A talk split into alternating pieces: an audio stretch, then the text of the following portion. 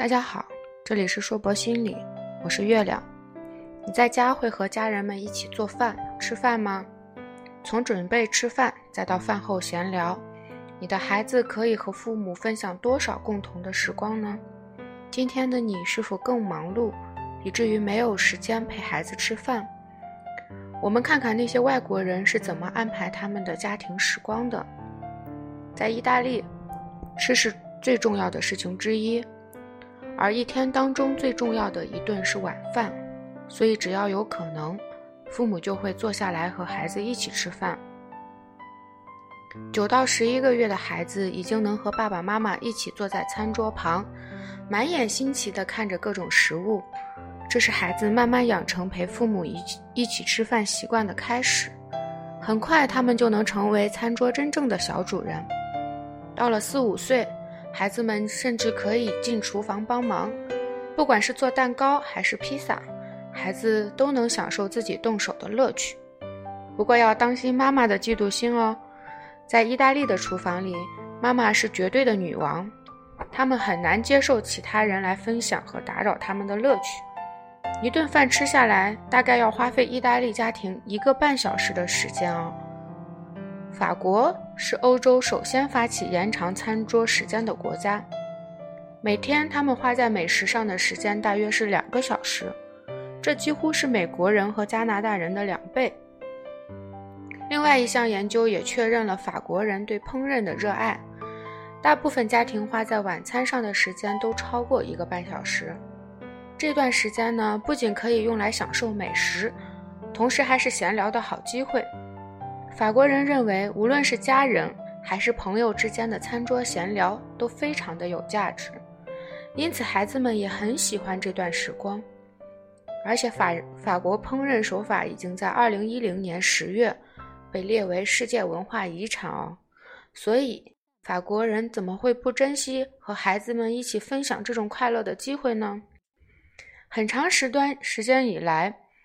一起做饭、吃饭是西班牙家庭的传统，但今天的许多家庭只能在周末时才一起聚餐，因为爸爸妈妈的工作实在太忙了，孩子们不得不去餐厅或食堂吃点东西，尤其是中午的时候，这就不能好好坐下来细嚼慢咽的享受食物，以及素食的流行给很多人带来了健康隐患。这当中也包括孩子。最近一项调查显示，百分之五十的西班牙孩子都超重，百分之二十的孩子甚至发展成为了肥胖症。那鉴于这种情况，权威部门正不停地向大家宣讲吃健康食品、在家做饭吃以及良养成良好就餐习惯的重要性。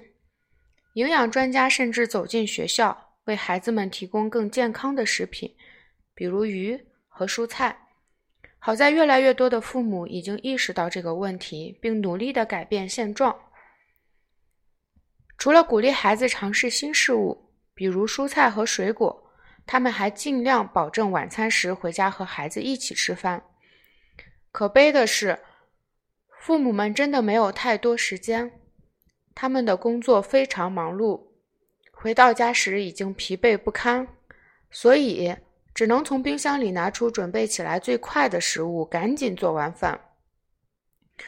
那么，今天俄罗斯的俄罗斯人的生活已经受到了过多外界因素的影响，父母们回家的时间很不确定，所以很难看到一家人围坐在餐桌旁一起吃饭的情形。不过，据一些调查结果显示，当父母们养成每天花些时间坐下来和孩子一起吃饭的习惯时，孩子们未来养成坏习惯或者受负面情绪影响的可能性就更小哦。其实，在俄罗斯过去的文化传统中，一起吃饭是非常重要的部分，只是今天不常看到。唯一大家可以坐下来一起吃饭的场合，就是要等到孩子放暑假，被祖父母接到郊外的房子里。每到周末的时候，父母就会早点下班，赶去那里和家人聚餐。这时候，餐桌上放着从院子里摘下来的水果和蔬菜，大家围坐在一起度过快乐的几个小时。看了这些外国人和孩子们聚餐的时光，那么今天的你呢？想要和孩子们一起吃晚饭吗？